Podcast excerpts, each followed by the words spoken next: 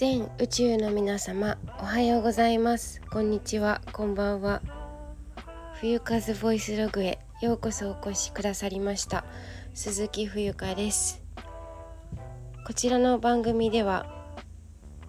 寮生活10年オーストラリア1年留学タイ6ヶ月インターンシップ留学会社勤め6年半国内バックパッカー3週間クレイセラピストとして2022年1月独立し起業2年目の私が日々の気づきをお話ししております。はい、えー、本日は2023年の、えー、7月20今日は8日ですね。金曜日、えー、時刻は午前9時54分です。はい。皆様いかがお過ごしでしょうか？もうねあの連日の猛暑で私はもう死んでおりますっていう感じなんですけれどもあのー、夏バテなのかな？なんか全然食べる気になれなくてお腹が空かないんですよまず。で私ずっとあの朝ごはんを食べない生活を続けていたんですよね。でお腹が空いたら食べるみたいな生活を送っていたんですけどそのお腹がすくっていうことがないんですよ。暑さなのか疲れなのかうーんなんか精神的な闇なのかなんだかわからないんですけどとにかくお腹が空かないだけれどもあの何かしらあのお腹に入れないといけないっていうことを昨日すごい実感した出来事がありましてというのもあの昨日のね収録でもそのお話ちょっとちらっとしているんですけどやっぱり人間何かしらものを口の中口の中というかあの食べないとなんだろうやる気もみみなぎってこないしうん心も体もなんか元気がなくなるというかやっぱちゃんと,、えーときちんと一食がっつりあのいただく必要があるなっていうのを実感したんですよ。なんだかすごい昨日ぼーっとしちゃって体力もないしなんか体がヘロヘロみたいな。本当になんかこう操り人形じゃないけどなんかヘロヘロだったんですよ。で何て言うのかな活力ももちろん湧いてこないし今私の中で結構うーんダウンロード中というかまあ、そのこれからの人生をどういうふうに生きていきたいかなっていうふうにあの自分の人生棚卸し会みたいな棚卸しキャンペーン中みたいなことを一人でやっているもんで、まあ、それもあってなのか分かんないんですけど、まあ、とにかく体に何かしら入れておかないとちょっとしんどいなっていうことを今回学びがありました。はいあの食べなくても生きていけるっていうえー、もちろん考えもあるんですけどちょっと私はうん違うかなっていうふうに、えー、今回は思いました。はい。でえっ、ー、とそう。昨日はだからうん自分のねやらなきゃいけないことを済ませてはい。でちょっと髪の毛もすいたあのすきまして床屋さんですいてもらったんですけどで軽くなってあのさっぱりしたなっていう感じです。はい。でえっ、ー、と今日はあそうそうあのそう7月のもう末でしょ？もうあと何回寝たら？3回寝たらかな？8月に入ります。もう2023年も後半の、えー、下半期2ヶ月目っていうところですかね。お早いですね。本当に。いやでも本当にあの暑いからちょっと異常なのでなんか寝苦しそう寝苦しさもあるなんかこう寝ているんだけど体は休まっているはずなんだけどなんか体起きてるみたいな変な状態が続いてますね私の場合。まあクーラーつけろよって話なんですけど私寝る時うん基本的にあんまりクーラーつけたくなくてでつけないで寝てるんですけどそれだとちょっとやっぱり湿気にやられる感じはしますよね。はい。アスファルトの照り返しもすごいのでちょっと皆さん体調管理はい。あの一緒に気をつけて気をつけようがないですけどね。あの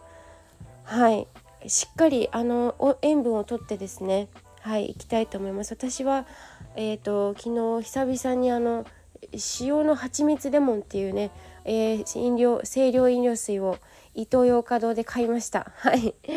もうちょっとお茶だけじゃちょっとしんどいなっていう感じでちょっとごめんなさい点滴入れさせてくださいみたいな感じでさすがにたまにそういうものを入れてねあの免疫をつけていきたいななんて感じています。はい。これが合っているか間違っているかは分かりませんけれども体が何か欲している時にそのタイミングなんだと思いますのではい。ということで、えー、今日の本題は、えーと、昨日の放送の続きになっておりますので、えー、これからお話しする、えー、稲穂のことですね、えー、これからお話しする今回のテーマ「稲穂に気づくためにはじゃあどうしたらいいの?」っていうことですねはいこれをお話ししていきたいと思いますので、えー、ぜひあのなんだろうな自分が何をしたらいいのかわからないとか自分の人生に迷っている人もうなんなんかいろいろメソッドやってみたけどややはりわからんよという方のためにですね私自身も今絶賛そういう時期というかであの日本人としてどう生きるのがいいのかなっていう時にあのこのね「古事の文」っていうふうに「古事記」のことを読みますけれども白駒ひとみ先生の天命追求型の生き方を参考にしながらですねあの tips をお届けできたらと思っています。はい、で昨日の放送でその1回目というかまああの自分の稲穂は何なのかっていうところで、えっと、稲穂っていうのはつまりあなたの個性であり、えっと、才能でありえー、っていうところなんですけれどもそれについて昨日お話ししています。でそしたらじゃあじゃ自分の才能って一体何なのっていうところをえ見つけるにはどうしたらいいかっていう具体的な、えっと、方法みたいなことをこれから、え今日のお話、えっと、収録ではお話しいたしますので、えっと、昨日の放送を聞いてみてであ今回の放送もあの続けて聞いてみていただけたらですねあの流れがスムーズで分かりやすいかと思いますのではい是非参考になさってみてください。はいではえっ、ー、と稲穂に気づくにはっていうお話ですね。はい、で稲穂というのは、えーと、おさらいをしますけれども自分の個性、えー、持ち味うん特技そして能力才能ですね。あとは心や体です。ねあの唯一無二というかみんな同じ顔はしてないでしょ？あの世界でなんだっけ自分と同じような顔の人が3人いるとかっていう話も聞いたことがあるんですけれどもそれは似ているだけじゃないですか。同じっていうのはないですよね。はい。でこれっていうのはあのー、先天的っていうのかな？えっ、ともう何？後からつける足すことがないんですよ。もう生まれ持った瞬間生まれてこの方この感じっていうあの生まれた時からですねすでにあるものというか手にしているものなのでそれがデフォルトなんですよ。だからこそあの当たり前になっちゃってて自分の中では。かなり気づきにくいっていうところがあります。特徴として。ですからそのために私たちは他の人と接したりとかえー、いろいろありますよね。いろんな人とぶつかることもあるだろうしいろんな人と共鳴して共感して喜ぶこともあるでしょうしいろんなことが起きます。はい。そういうことを通してあ自分ってこういう人間なんだっていうこういうところがあるんだっていうことをどんどんどんどん学んでいくんだと思うんですね。でこれに終わりは実はないと私は思っています。はい。そう。まあ、そこで言うとなんかこう「道」ですよね「道」っていう字「茶道」とか「行動」とか「剣道」とか、えー、何でもいいんですけど道がつく。これはね結構日本人的なねあの考え方なんですよね。うん、なかなかこれをね外国の人に伝えようとすると結構難しくて目に見えないしまず。形にで形がないし目に見えないし形がないしあのー、何て言うのかな。相手がうんぬんじゃないっていう話になってくるんですよね。まあ、ちょっと話がそれそうなので一旦戻しまして本日は、えーと、稲稲穂の話ですね。自分自身の稲穂の話。はい。でえっ、ー、とその稲穂っていうのは実は種があります。種 seed. We, we do have the seeds inside ourselves. 私たちの中には種があります。稲穂になるためには必ず種がありまして私たちが生まれるためにも精子と卵子がつながつながるっていうか精子があって卵子があって、えー、生まれてきています。だから元がないことはないですよね。うん。あの必ずそこには種があるんですよ。お花が咲くにしろ花びらがつくにしろ必ず種っていうのがあります。でこの種っていうのがじゃあ何なのかっていうことなんですけれどもこれを見つけるためにそう先ほども、えーと、お伝えしたように周りからのこれはね評価ではないんだけれど評価じゃないんだよね。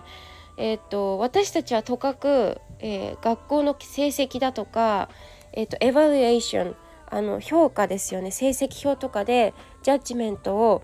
されるのがあのデフォルトになっちゃっていますけど本来ならばそこじゃなくて評価じゃなくて自分の人生を振り返った時にですけど私だったら30年間っていう月日があるんだけれども生まれてからあの振り返ってきて人に言われることでこんなことをよく人に頼まれるんだよねっていうご経験はありませんか？うん。それかもしくはこういうことをしたらなんかすごく喜んでいただけましたっていうご経験がありますでしょうか？はい、そこに実は種稲穂の稲穂に咲かせる稲穂がになるまでの種のあのー、うんとね手がかりがそこに隠されていたりします。はい、それかあとはこんなこともあのー、お聞きしてみようかな。ななんだろうな自分はすごく簡単にできるのねだけれども他の人はえこんなことすごい自分にとっては簡単にできるのにどうしてこの人はこれすごい時間かかるんだろうとかねあと自分にはこれがさっとできるんだけどあの人には何でこれがどうしてうまくいかないんだろうとかこれがうんなんか難しそうに感じてるなとかねあのできないんだろうっていうふうに思ったことはありませんか？それはやっている姿でもいいしあのなんかこう言葉とかでもいいと思うんですけどまあやっていることとかが一番分かりやすいのかな。そういうふうに不思議に思った経験はありませんでしょうか？でこれを、えーと、言葉に説明言葉で説明すると他人様が苦労してやっとこう「はあやっとできた!」みたいなことが自分にはすごく簡単にたやすくできてしまうことここにあなたにあのあなたの稲穂の種ですよが隠れている可能性が高いですねっていうことが分かっていきます。例えば私だったらそうだなこのスタンド FM とかポッドキャストでお話しすること。私にとってはあの台本がなくともこうスラスラ思ったこととかこういうことをお話ししたいみたいなことがあの、まあ、脱線することはよくあるんですけどまああの放送っていうか、えーと、出てくる湧き上がるものがあるんですけれども中には別にこれいいとか悪いという話ではなくてあのそういうことではないんですが、えー、中にはこう躊躇してしまう何か伝えたいことはあるんだけれども台本がないとうまく喋れない気がするとかですねあそういうふうに考える感じる方もいらっしゃいます。はいまあ、例えばそういうことですね。はいこれはきっと私にとってお話しすること喋る仕事が向いているっていうふうに言えるのかも分かりません。はい。まあそういうこと。で、えー、要約しますと人から頼まれること。まあ試さ頼まれ事は試され事っていう言葉があると思うんですけどそういうことですね要は。人からの頼まれ事とかあらよあとは喜んでもらえたことですね。わー冬香ちゃんこういうことやってくれてとっても嬉しいとか助かったとかね。そういうふうに他人様から何気ない自分としては別になんかこう普通のことっていうか自然なこと別に気にせずあの何か報酬をもらえるとかそういうの一切関係なくですね喜んだ喜んでいただけたっていう経験そこからの、えー、稲穂のヒントが隠されているということがここで分かります。例えばですねここでちょっと、あのー、挟んでおきますけれどもここで例えば頼まれたことに対して「えー、私には無理です」とか「そんなことできるわけじゃないじゃん」っていうふうに自分が思ったとしてもあの相手の方はあなた自身にこれがきっと合っているとかお願いしたいっていうふうに頼んだっていうことは外から旗から見た時にすごくあなたに可能性を感じていてその能力があるから頼んでいるっていう背景があるんですね。自分にとってはそれが自然すぎて当たり前なんですよ。でうんとだからあのえ無理かもとかえそんなことできないよっていうふうに思うかもしれないんですけど一旦引き取ってあの受けて立つっていう言葉があのあるんですけどこれは日本人のうん感覚にもあると思う。覚悟を決めるみたいなそういうふうにも取れると思うんですけどあの西洋の言葉には受けて立つっていうのはあまりないんですね。受け入れるとかいうことはあるんですけど受けて立つっていうのは困難のうん困難にぶち当たった時ですね。何かこうすごく壁があることものにえっ、ー、とただ受け入れるんじゃなくてよしこれをやってやるぞっていうそういう気持ちが入っているというか。はい。なのであの別にそんなにその本当に無理だなって心がちょっと疲れている時とかそういう時は無理しないでほしいなって私自身も思うんですけど一回一旦引き受けてみる。引きえーと、受けて立ってみるっていうことをおすすめしたい自分自身にもこれ同じことをあの自分を鼓舞するためにも言っているんですけど一旦引き受けてほしいなって思います。でその時にちょっとあの引きつった顔をするのではなくあありがとうございますあのこう爽やかな気持ちで受け取ってそしてあの喜ぶあの本当にねこれちょっと私の余談なんですけど人から頼まれなくなる求められなくなるっていうのは人間にとって一番寂しいことだったなって一番寂しいことだなっていうふうに私は思うんですよ経験上。はい。こんなにね寂しいことってないよ本当に。あの頼まれたりお願いされるっていうことはすごくすごく嬉しいことではい。あの私ね昨日スレッズであのつぶやいたんですけど人間が最高の幸せこんなことをつぶやきました。人間が最高の幸せを感じる時は美味しいものを食べた時でもなければ美しい景色を見た時や感動的な本や映画に出会った時でもない。自分という存在が誰かの喜びの源になっていると実感できた時だそうです。つまり誰かのお役に立てた。誰かに喜んでもらえた。という経験が遺伝子的に見て最高の幸せ。ということです。これを昨日つぶやいたんですけれどもこれなんですよ。もうね人間って自分のために何かをするっていうのは限界があってね。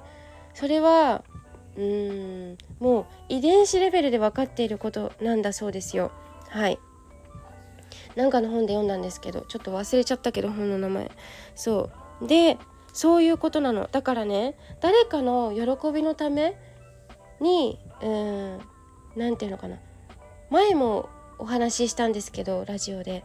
大事なことなので何度も言っていいと思うんですけど誰かのなんだろうな。うんと結果としてこうなったっていう感じがいいなと思っててなんかこう目的を先に設定するよりもなんかこう頑張ってたら頑張ってたらっていうかなんかこう楽しく楽しくやってたらあなんかすごいお土産ご褒美が来たよっていうのが多分日本の人の日本人の価値観というか日本人の美徳だと思うんですよ。なんか設定を先にゴールゴール設定をしてこれのためによしやるぞみたいなガーっていうエネルギーじゃなくてなんかこう楽しくてこう笑ってたりとかしたらあじゃあこれなんかあげるよとかなんかご褒美がいろんなとこから舞い込んでくる。自分の思った想像以上のものが返ってくるというかなんか周りも回り回ってハンカチ落としじゃないけどあれ？なんか自分に回ってきた？みたいな。それがきっと日本人の美徳？かなっていうふうに思いました。はい。だからその喜びながらあの頼まれたことを受け取ってでこの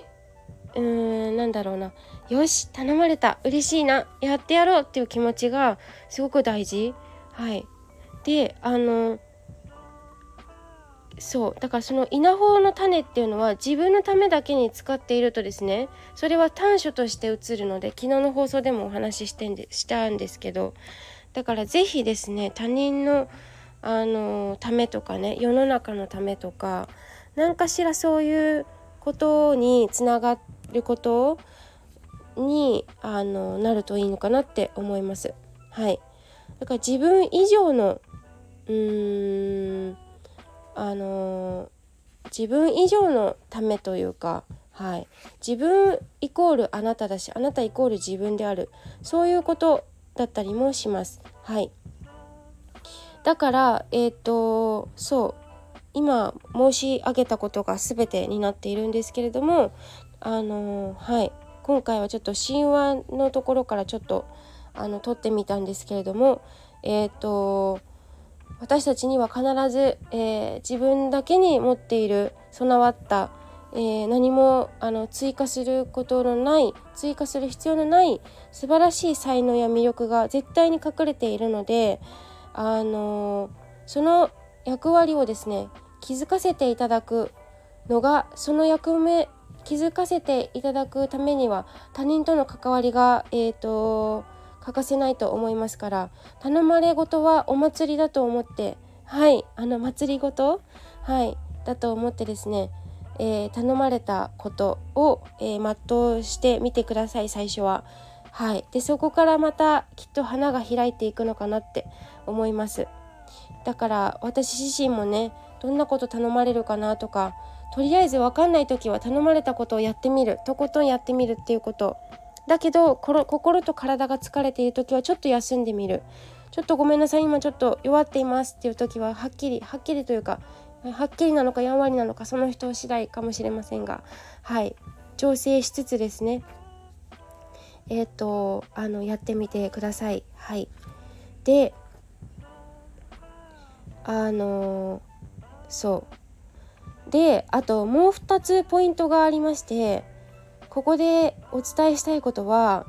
その頼まれるためには頼まれやすい人になっておくっていうのが大事なんですね。頼まれやすい人。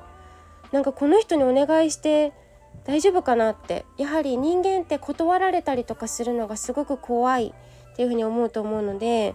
あの常にニコニコする必要はないと思うんですけど私自身も疲れていたりしてムッとしちゃうこともいっぱいあるしでもなんかこう仏頂面で話しかけにくいとか何か始めうんなんだろうな。自分のためには動くんだけど人のために動きたくないとかになっちゃうとちょっとずれてしまいますからえー、っと何て言うかな。少しやっぱ自分に余裕がないとそれもできないと思うから自分が頼まれやすい人間になっておくっていうことは必要かなと思います。これ自分自身にも言ってるんですけど。はい。だから頼まれる存在になっておくっていうのが一番ベースかな。はい。せっかくねこういう特技とかあってもなんかこの人ちょっと頼みにくいわってなるとねええーとちょっと頼まれないじゃないですかそもそも。そうなっちゃうともったいないし何もこう広がっていかないですから。でまたあの負の循環が始まってしまうと思いか思いますからえっ、とはいだから稲穂を育てる時はまあそれがどうしてもその仏頂面になってしまうとか話しかけにくいっていうふうによく言われるなんて人は自分から、えー、なんかこうねお願い事があったら何でも言ってねとかそういうふうに日頃からこう口に出しておくことが結構重要なのかななんて思ったりもしました。はい、あともう一つあるんですけど注意していただきたいこと。これはですねあの、一番好きなことを仕事にしなさい的な感じありますよね。私もいろんなあの人からそういうふうに言われたこともあるし実際にそういうふうに感じたこともあるんですけどなんだろうなちょっとこれ注意しなきゃいけないのは自分の好きなことだけやっていてもなかなか稲穂その自分の才能とかって見つけにくいのかなって思うんですよね。なんかそのいやいやねその自分がすごくちょっと苦手な分野に、えー、特訓を重ねてですねあえて仕事にする必要っていうのはないと思うんですけどなんだろうちょっと間違うとあの自分さえ良ければいいみたいなことになりかねないなってちょっと紙一重というかそういうふうにそっちに転んでしまうと実にもったいないなって思うのであの好きなことだけじゃなくてですねえー、好きなこと3つあるんですけど好きなことできること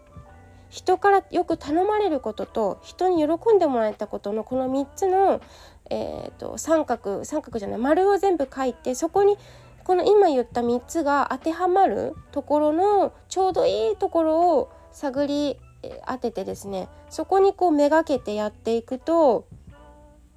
何かこう花開くあのえっと、稲穂が育つのかなって思いました。そう好きなこと自分に今できること人によく頼まれたりとか喜んでもらえたりすることこれがきっとえっ、ー、とあの稲穂あなたにとっての稲穂になりますから是非それをですねあの見ていただきたいなっていうふうに思います。ちょっとあの長くなったんですけど、えー、何か参考にしてもらえたら嬉しいなと思います。私自身も本当に今分かんないだらけで分かんないことだらけでやっぱり何度か見直す必要があると思うし、うん、結構ね本当にね分かんなくなっちゃうし苦しくなるんですよ。はい。だからその生き方が分からなくなったら是非あの日本の神様あの神話からこれ引っ張ってきているんですけど、